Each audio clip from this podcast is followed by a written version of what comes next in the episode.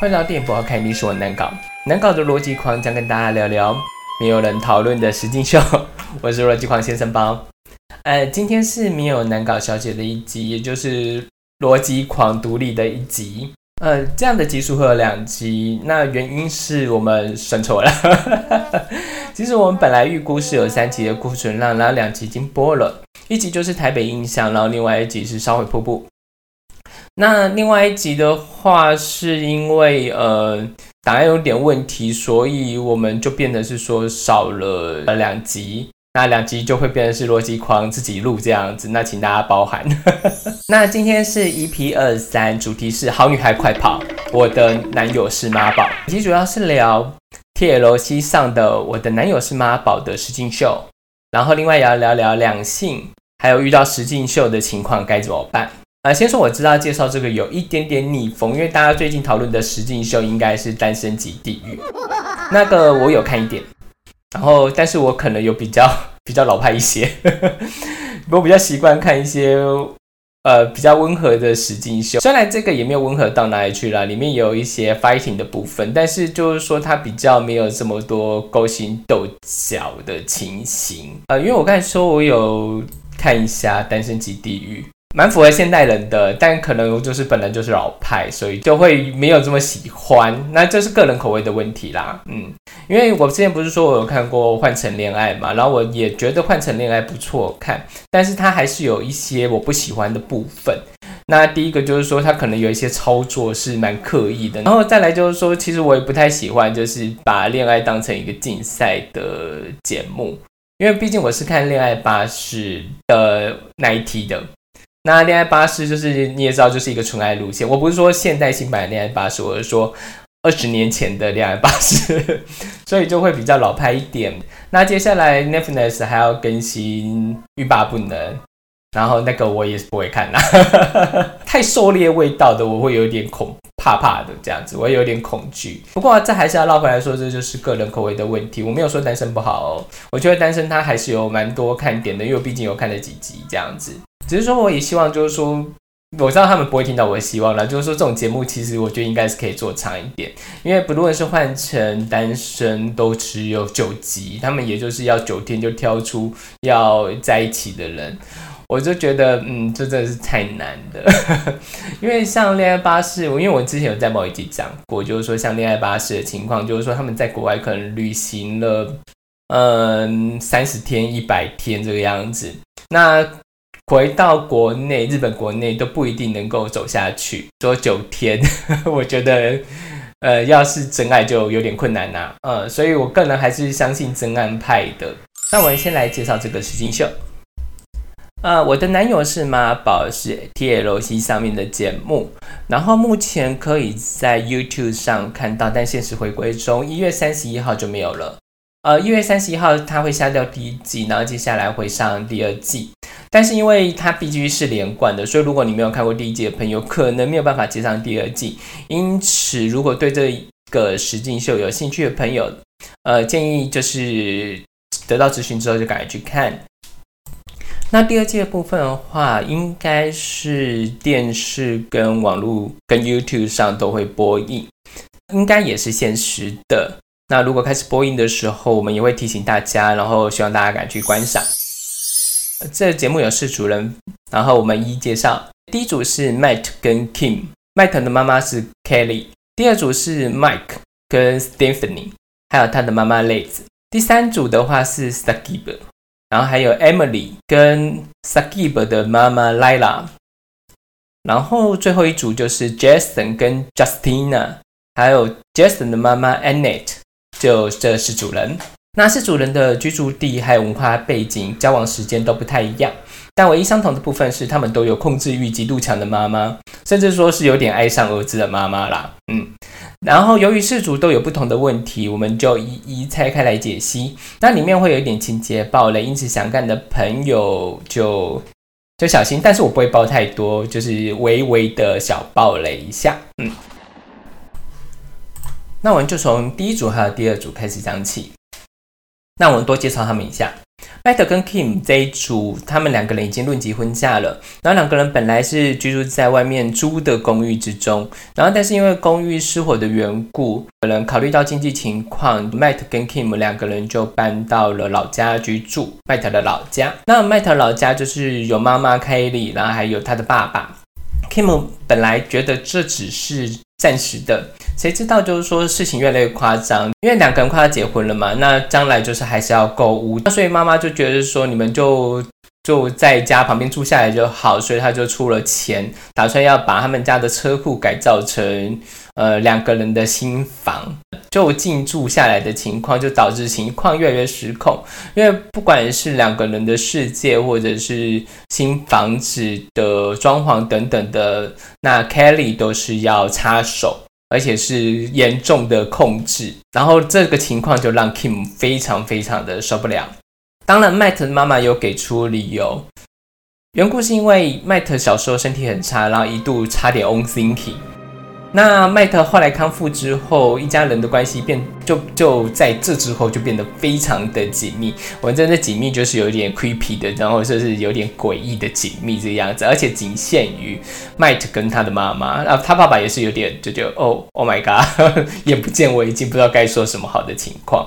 所以 Kelly 一直觉得就是麦特是自己人生最重要的事物，然后他也觉得麦特的人生的金字塔顶端。上面的那个人就是他，他就凌驾于麦特的生命。那但是 Kim 就觉得说这样不行，因为麦特跟 Kim 两个人其实已经像刚才讲，他们两个已经论及婚嫁了。接接下来应该是两个家庭，长辈家庭跟他们两个人建立的家庭的一个关系，家庭对家庭的关系。因此他觉得说有些事情应该要明明确的界限。但是他住进 Kelly 家之后。却发现，就是 Kelly，嗯，完全不考虑他的情况，然后也不考虑两个人需要隐私的时刻。那各种介入让 Kim 觉得两个人的世界就在逐渐崩解之中。那这是第一组的情形，跟他们有类似情况的就是第二组。那第二组的话就是 Mike 跟 Stephanie，这这一组也是稳定交往。Stephanie 也觉得 Mike。就是自己的人生另一半。那麦跟 Stephanie 两个人目前是住在外面，两个人独自在家都没有问题。但是当 Lace 出现的时候，就会产生纠纷。Lace 他有呃麦克家的钥匙，然后是会没有知会的情况下就入侵，应该是用入侵没有错，就入侵两个人的住所，然后替两人打扫等等的。其实也一样的情况，就是说他不太在乎两个人的世界，然后跟彼此的生活是有隐私性的，是有界限存在的，所以就会迎来了嗯女方的反感。呃，其实这些妈妈都是想要照顾儿子，但是因为这个空间已经不是他儿子个人的，而是有女方存在的，所以在这个情况之下，就会造成女方的压力。那列子他当然也有给出理由，就是说，因为麦克的父亲非常早逝，列子是一个人独立这样带大的，所以他就视为将麦视为他人生最重要的事物，然后也非常小心麦克一切生活中的一切，甚至他对 Stephanie 也抱有一些存疑。呃，当然这也就是妈妈的一厢情愿啦。其实这四组妈妈都有一点这样的味道，诶，只有一组比较例外。因为那那一组文介绍到的时候，在讲为什么它会是一个例外的情况。呃，这两组为什么会出现这样的问题呢？呃，其实我们先回归一个问题来讲，就是说，一般我们遇到的妈宝比较多会是男性，女性会真的比较少一点。缘故是因为其实女性会比较多想法，比较有一些主见，然后因此就我们才会在上集的瀑布中提到，母女关系都会是比较激烈的。当然母子关系也有啦，母子关系也有。但是母女比较多见激烈这样子，因为蛮多部分是价值观冲突所造成的。呃，其实不论母亲或父亲，都会觉得自己的儿女永远是小孩，即便年纪再大都一样。因此我们可以看到，许多父亲跟母亲管教子女的方式，都是用着千篇一律的方式在管理。但当儿女长大之后，父为了不被父母的思想所钳制，而失去个人特色以及发展人格的机会，因此就会迎来冲价值观的冲撞。但是为什么会发生在女性身上比较多呢？因为男性的脑袋真的有时候在放空。我之前看过一个演讲，然后他就是一个两性专家在讲说，男性跟女性的脑袋是如何思考跟记忆的。那女性的话是靠情绪，男生的话是靠逻辑。嗯，然后这边我简单举例一下，就是说男生在记地图的时候是用逻辑去记的。那就我以台北市举例，就有点像说，你一定会记得忠孝仁爱信和平的路在哪里，因为故事它是有逻辑的，是平行的排下来。那所以男性就会很清楚的告诉你说，有哪些路是按照什么逻辑去区分的。那像东西路，也就是以台北车站为中心左右切分嘛。那所以就会是这样去记忆。那这个当然也可以套用在高雄的一星二胜三多四围的这个逻辑之上。那女性记地图的时候，其实她们就不太会去记什么路。呃，我先讲这个是大部分的情况吼，还是有这些女生是记得住的哦。那回来讲，为什么是说她们不会去记路名？原故是因为她们是会比较用情绪去记忆，所以多数时候会去记地标，那就会记得是说，呃，那个地那个地区有什么东西，然后在什么店，在什么店的旁边。原故是因为他们可能去过去逛过去。走过，然后跟朋友一起去的，所以在这个荷尔蒙的情况下，他们会去记下比较多的事情。但是这个也造成了一个情况，就是说，如果是去旅行等等的，呃，女性多数都会记得比较多一点，包含就是说她吃好的东西、坏的东西。那男性的话则会记比较少，缘故是因为刚刚讲的，因为女生是用情绪在记忆的，那情绪会刺激荷尔蒙，那好的记忆力就是在这件事情上。所以女性多数会记下呃情绪相关的事情，那例如说纪念日等等的，女生也会记得比较清楚。那我们解释完这一块之后，我们绕回来讲，就是说女性的思考跟记忆方式都是靠情绪，那这些都是有前因后果的，所以它都会变成是说事件与事件是会产生关联性的，不会导致女生的思考较为的复杂，处理事情上他们会比较广比较多。那男性的话则是相反的，那所以就会变成说，男生到中年之后跟女生到中年之后，就会形成女生是比较多才多艺的，那男生的话就会是。呃，工作专精，那这样子大家应该可以理解，就是说男女生的不同。那为什么要先说这一块呢？因为男生会专注在某些事情上，那其他时间就会呈现在放空中。然后放空也是男性蛮常做的一件事情。那在放空这个情况的时候，会产生一个我随便的状态。然后，因此，如果有一个人替他完成一些事情的话，那只要完成就好喽。那就让他去做吧。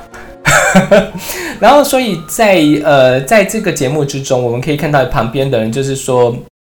呃，像其中一组有人是有妹妹的，像我们刚才有讲一首是 Jason 跟 Justina，那 Jason 是有妹妹在的，说呃哥哥是属于有点没主见的，那他是属于有主见的人，会跟妈妈争执。那可哥哥的话，就是因为没有主见，所以就会被妈妈掌控住这个样子。呃，因为人是一个习惯的动物。那他一旦习惯了有人在替你处理这件事情，有人在替你做决定的时候，那他就会觉得说这个习惯是没有问题的，然后就会呃沉溺在这个习惯之中，然后因此就会变成了他们现在的这种情形。实话说，呃，我自己也是需要放空的时间，因为我我在忙碌之后，我也确实是会呃有一段时间我就什么都事情都不想做，然后就看一些。呃，实况啊等等的这样子来借此抒发压力，所以我觉得就是呃，男性的思考之间可能真的是需要一点这个东西。当然，当然这有点帮男性说话啦，但是我觉得是说，也是希望女性可以了解，就是说男性真的是需要这个抒发的方式。因为那个良性专家也说，女性最痛恨看到男性就是什么都不做的时候，就是在放空的时候。但是这边真的要替男性说话，就是没有办法。就是要一个这样抒发的方式，因为其实我们下个礼拜要讲的一个，下个礼拜我要讲的不是我们，对不起，算这样我算伪爆雷，OK，好，是爆自己的雷，就是说我要讲的是昨日的美食，呃，在那个影集之中，那主角的舒压方式就是做菜，但是我觉得是说，不是所有人都可以使用这种抒发方式啦，哎，才会说放空是必要的，请各位女性们见谅。不过绕回来讲，我觉得放太多空也不好。我觉得就是说，呃，男性在处理一些事情上，还是要呃要尝试去跟上。尤其是我觉得是时代这件事情，因为我们我刚才讲说，我下礼拜会提的就是昨日的美食嘛。那其实像呃日本蛮蛮多老年离婚的情况，就在于男性太专注于工作之上，然后而把很多生活的决定都交给了妻子。呃，昨日的美食的主角，他的爸爸就是属于工作专精派。其实日本男人很多啦，就等于是把家完全打给呃交给女性打理，然后因此就到最后就是很多东西都不太会使用，包含就是可能连去 ATM 领钱都不会。当然是因为。呃，日本的 ATM 比较复杂，而且日本 ATM 不像台湾这么方便，就是到处都有。你你他们 ATM 就仅限在银行里面有，然后就变成是说你要领钱一定要跑一趟银行。呃，连 ATM 都不会使用的男性是存在的，哎，今时今日还是存在，因此才会说男性也不要放太空了，有一些东西还是要 想办法跟上这样子，不然真的会被时代给淘汰，然后甚至是说。呃，中年离婚。Oh no！好，这有点说远了，我绕回来。呃，麦克跟麦克的在许多方面都非常依赖他们的妈妈。那刚才我也讲，就是说人是一个习惯动物，所以他们习惯于这种方便之上。因为真的是实话说，就是不用思考是最简单的。但是这也强化了妈妈对于两个人妈妈对于小孩的看法，就觉得说我的孩子永远都是孩子，因为他们也没办法独立处理这些事情。他们就变成是说，无法将孩子当成独立个体、独立的大人来看待，然后因此就变成是大小事都要都要插手。那这些理由当然就是说，哦，因为孩子不懂，那我们作为父母的决定永远才是对的，那就符合一句话，就是说他只是个孩子，他只是个孩子的这种说法，然后恶性循环，然后就会陷入在错误的依赖关系之中。那好的。这边也要讲一下好的依赖关系，就是说大家有彼此空间呃界限清楚。那在这些前提之下的话，都是还是会互相帮忙的，就是好的依赖关系。所以就变成是恶性循环的情况，就造成了这两个妈妈啊，或者是其他的妈妈，所有的妈宝妈妈都剥夺了长小孩长大的权利，那也孩子也放弃了成为独立个体的机会。其实这种事情在亚洲非常常见，那我相信大家都有听过这样的故事。不过我自己是没有遇上啦，因为我是属于早早离家派的，我的家人就不会把我视为他们生命的延续，因为管不动。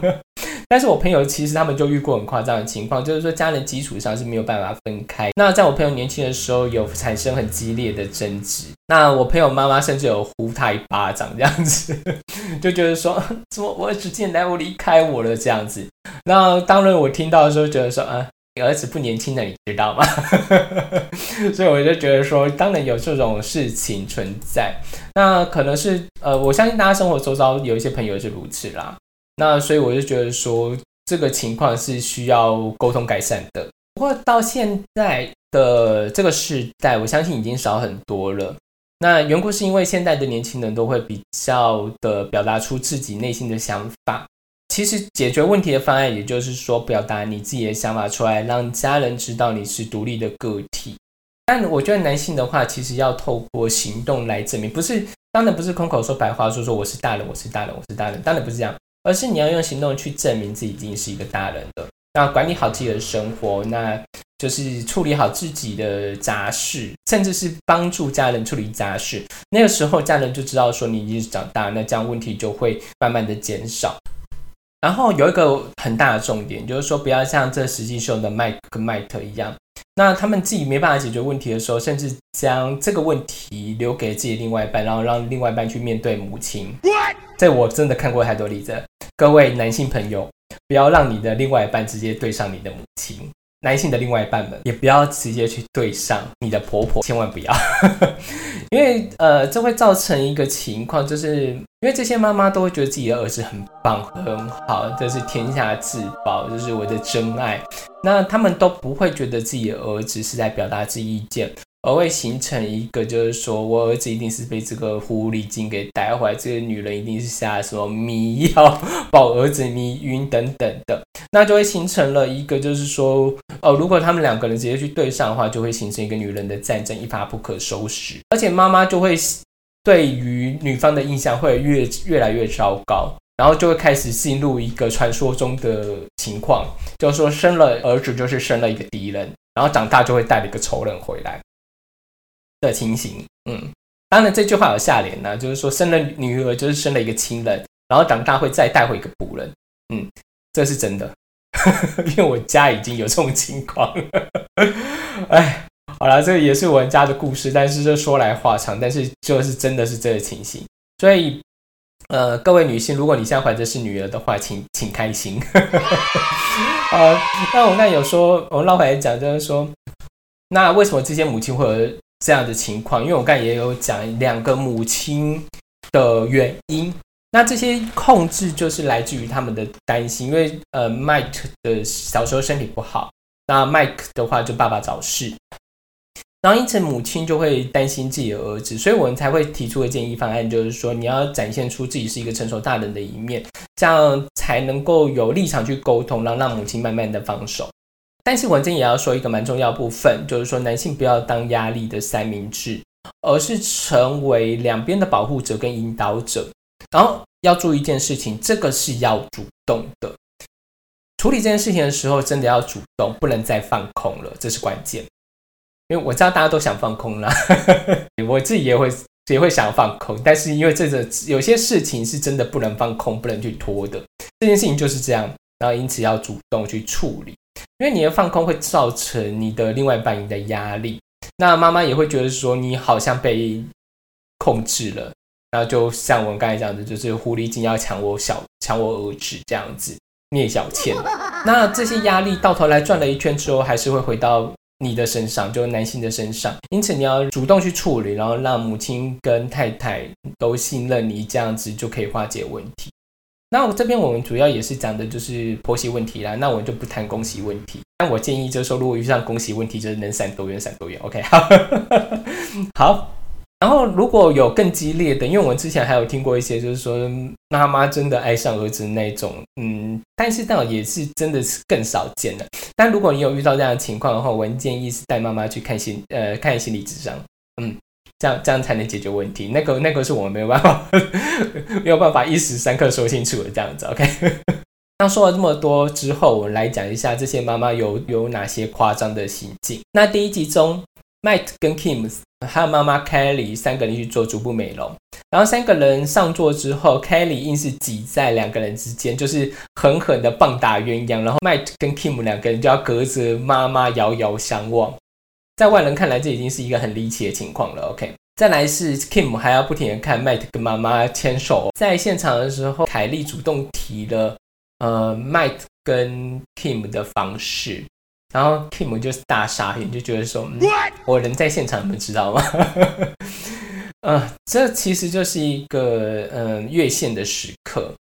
呃，其实有很多事情是属于两个人的事那在男性跟女性结合的时候，等于是形成了一个自己自己的家庭。那自己的家庭的时候，就是说有些等于是自己的家务事。我也会跟很多朋友讲说，就是说你在不管发生什么事情的时候，一定是要先以自己的小家为重。然后再延伸到大家上，而小家跟大家之间一定有一个隐私的界限在，有很多事情是可以讲，但是你不能把这种事情给放大出来的。那当然就是这就是一个维持在隐私的界限上的事情。他的妈妈就是没有在管这件事，那界限模糊的情况就会造成了不论男女双方都会有不舒服的情况。当然，Matt 没有感受到不舒服，他甚至也没有感受到 Kim 的不舒服。但实际上，Kim 就非常的觉得，嗯，天哪，这什么情况？嗯，因为为什么说 Matt 真的没有？因为他还跟 Kim 说，哎，你看我你妈，我妈妈点出我们的问题呢。然后想说，嗯，What the hell？这在我的眼中已经算是有点夸张的情况。那还有更夸张的情况，就在第一集后面。那因为这一集其实它的第一集就是情人节快到，那三组人过情人节。因为都要送礼物嘛，然后所以都是 Matt 送 Kim 礼物是一个内衣然后，还有一件湿质的浴袍。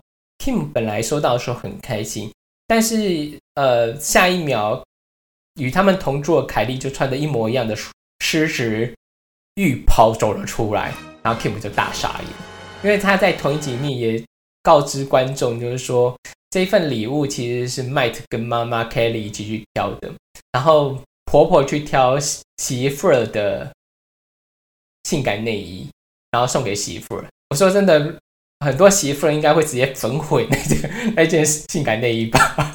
我相信是会的，就是太不舒服了。我相信所有的女性都是不舒服的。我相信很多人都会问说，为什么这些女生不跑不分手？呃，实话说，我觉得爱情也是一种投资。而且这个投资的牵扯远比金钱来的更加麻烦。多数旁观者就像我一样，都会觉得说，我们可以一刀斩断啊，你一刀斩断，快快跑就好了。但当我们变成当事人的时候，就会陷入其中，然后很难完全的脱离出来，而且会陷入一个有点像家暴、被家暴的受害者情况。那就觉得说，哦，我爱我爱这个人，那我跟他的时候都没有问题，那只有他妈妈出现的时候才会产生问题。那因此觉得说，我们这段关系还是有救的。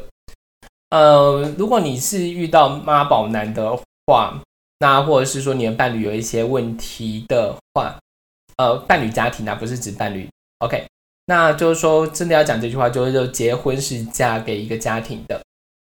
因为我刚才有讲说小家跟大家的观念嘛，那你发现这个大家有严重问题的时候，而你的伴侣又无法勇敢的脱离出来，那我真的建议。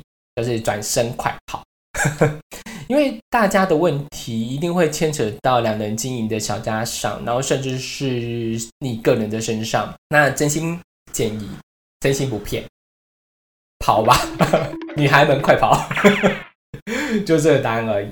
好，那老回，因为我刚才讲说他们的情况没有这么严重，因此是可以沟通的。好。那我们讲讲完这两组之后，我们来讲一个比较没救，然后甚至是更夸张的一组，呃，就是 Sakib 跟 Emily 还有 Lila 这一组。那因为这一组的已经是另外一种情况了，他们是比较偏向于种族之间的排外，或者甚至是一种恐外心理，所以他们就很麻烦。然后甚至是我觉得就有点没救，呃，这组 Lila 她是阿富汗人啊，Emily 是韩国人，因此 Lila 是完全没有办法接受 Emily 的。这边也要说一下，Skip 是里面唯一有结过婚然后但是离婚的人。Skip 的第一段婚姻是妈妈 Lila 安安排的，那 Skip 没有办法跟对方相处，然后最后走到离婚，所以就会变成说妈妈还是觉得 Skip 的。婚礼的对象或者是结婚的对象居是阿富汗人，然后所以就会觉得 Emily 完全不行。那 Lila 就是里面最夸张的一个人，因为他为了阻止 Sakib 跟 Emily 在一起的时候，可以算是方法用尽，就是说已经到达八点档的程度了，甚至让观众怀疑这是不是有脚本存在的。那他妈妈的种种行为已经达到了不可理喻的程度。呃，这边举一个例子，就是说妈妈会装病要 Sakib 带她回家，打断他跟 Emily 的约会。Sakib 为了要化解这个问题，然后也在 Lila 的生日邀请到 M 邀请 Emily 到他们家中做客。但是 Lila 看到的时候，就用极其恶毒的话语将 Emily 赶了出去。呃，坦白说，这一组虽然是里面，如果如果你是要看一个实境秀，要看一些很 drama 的事情的话，这一组确实是很 drama 的。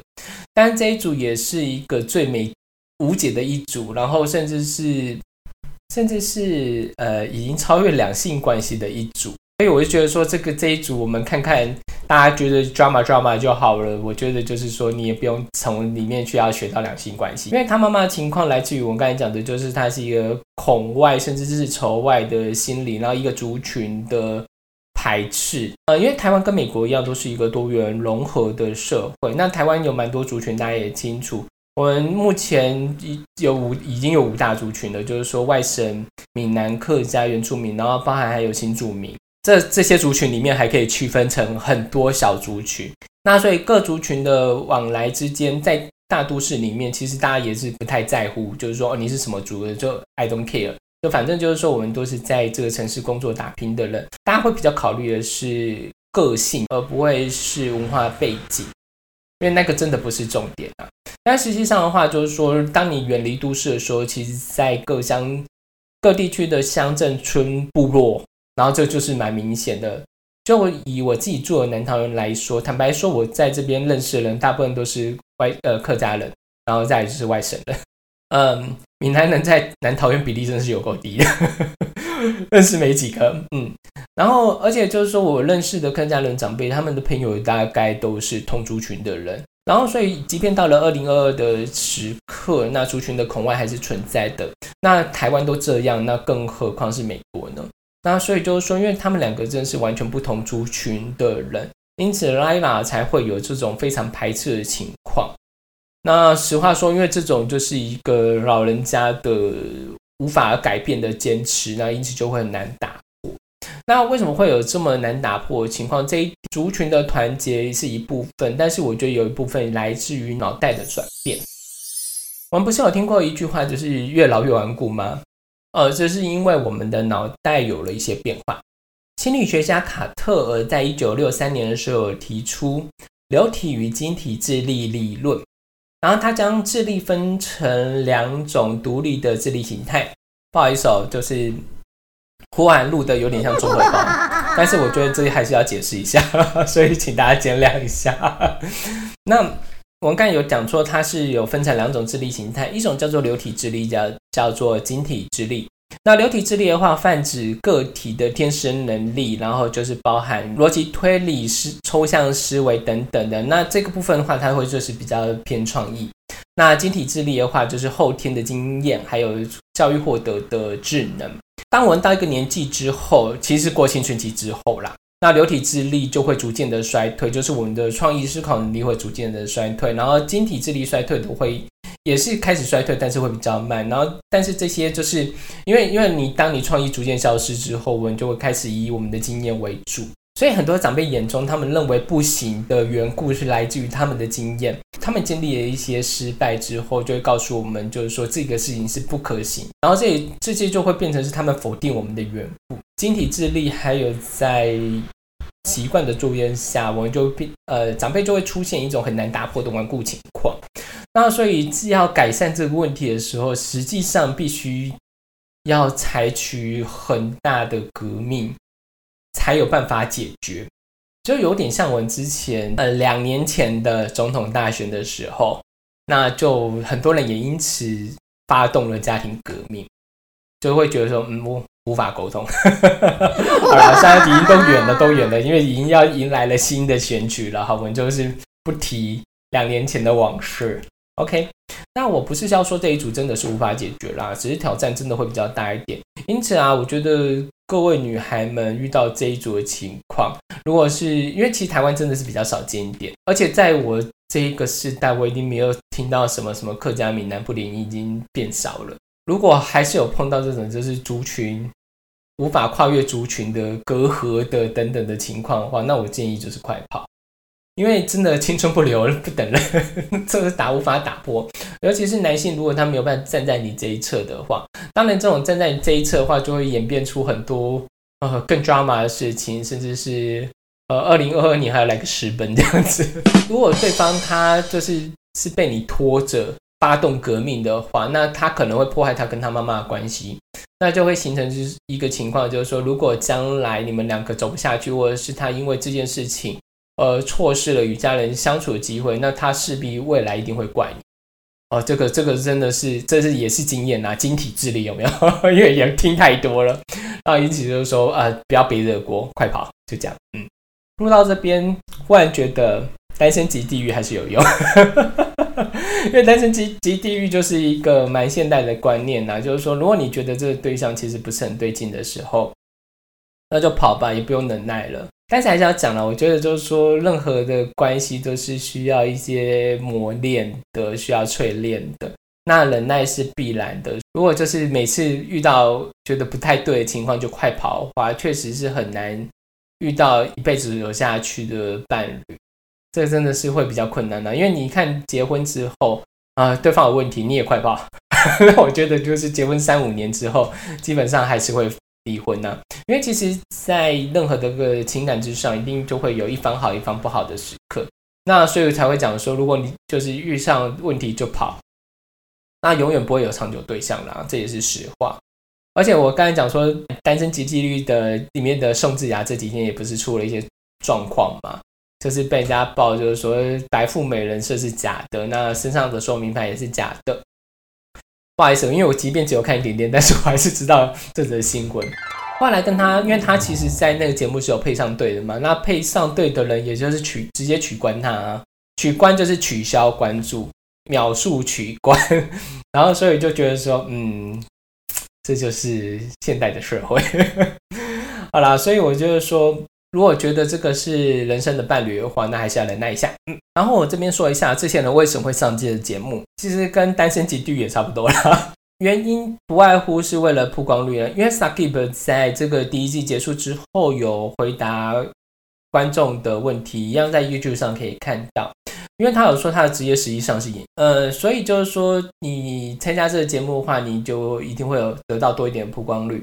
那包含就是说，不管是哪个实境秀一样，像呃我们之前讲的《换成恋爱》，那有一些女生是属于网红，或者是她是主播等等的。那像《单身级地狱》里面有一些人也是 model，或者是说说她是直播主等等的，像宋智雅也是这样的。那其中的其几个角色也都是有有这个需求才会上这个节目，不然其实也也没什么人会想要把自己的私生活摊在阳光下被大家评论，我觉得这是必然的。呃，对 Sakip 有兴趣的朋友，在看完第一季之后，也可以去看一下他回答了几个问题，当然是一个短短的影片，不过就也是蛮有趣的。然后我们再来讲最后一组，就是 Jason 跟 Justina 还有 Annette 这三组，其实这一组其实跟三另外三组其实不太一样。就说，其实这三组人都还没有结婚，但是呢，他这一组已经有小孩了。那他们其实目前的问题是说，他们还没有办婚礼，然后决定要办婚礼这件事情。然后因此在这一季之中，Jason 跟 Justina 就是准备要结婚，要办婚礼了。然后 Annette 在这个时候就会插手。其实我觉得婚礼这件事情在台湾人眼中已经是一个小事了，因为呃很多乡民都为婚礼下了一个很现代的注解。就是说，婚礼是爸妈的成果发表，所以就是爸妈开心就好了。然后，因为我我朋友他们就是爸妈也就爱不 care 这样子，然后所以我有朋友他们甚至是没有办婚礼就结婚了。嗯，这里就是文化差异啦，因为在美国的话就不是这个情况。那因为美国的女性会对于结婚是一个比较充满憧憬的状态，所以这一组就在这件事情上引发了冲突。当然也可以看到，这妈妈就是觉得把儿子当成情人的情况是令人觉得嗯亏皮，但是我们就不太多介绍。我觉得比较要讲的是这一第一季的尾声，这也是比较需要介绍的部分。呃，这一季的拍摄时间是在二零二零年，然后。嗯，也就是疫情爆发的现代，然后因此所有人他们本来的一些生活步调跟规划全部都乱了套。那所以我们也可以借由这个影集去看到大家在疫情时代下的压力，还有呃，甚至有一些角色他甚至是压力大到，就是说可能会有一些更情绪更更高的时刻，呃，就有点像我上个礼拜讲的那两部电影。那当然比较。比较像是美国女孩的妈妈的情况，如果美国女孩上当也是可以看哦。那台湾疫情最近也在升温了。那其实我们这一集就是会在，因为我录影的时间，录音的时间是在一月十九号的下午。那其实上架的时间就会是一月二十号。那其实这几天，呃，桃园地区还有整个北部地区的疫情都有升温的情况，所以大家都要。呃，好好的照顾自己，那也要处理，好好的处理这些压力，那生活也会慢慢的前进。因为像第一季它结束在这个状态下，但是第二季要上了，那只有表示说在这段时间大家还是有一些生活上的转变，那有更多的事情就持续的在发生，因此就是我们也可以透过这影集去了解，就是说我们的生活一定会会越来越好的。嗯，那我还是做个总结。所以，即便像刚才那一段有点像总结，但实际上不不是我总结。我要想说，现在就是一个快速的年代，那尤其在嗯疫情的这个情况下，我相信很多事情会变得更加快速。呃，我自己其实没有太喜欢很快速的事情，但是我觉得这也没有什么不对，因为毕竟合则来，不合则去嘛。那人生苦短，何必呢？对，但我觉得有时候有有些事情是需要经营的，因为我我自己学过品牌经营，就品牌经营的概念上是这个样子啦，就是说你三年才会回本，那在之前的都是统治。那其实蛮多的事事业跟企业，它都会在前期半年左右的时候就撑不下去就没了。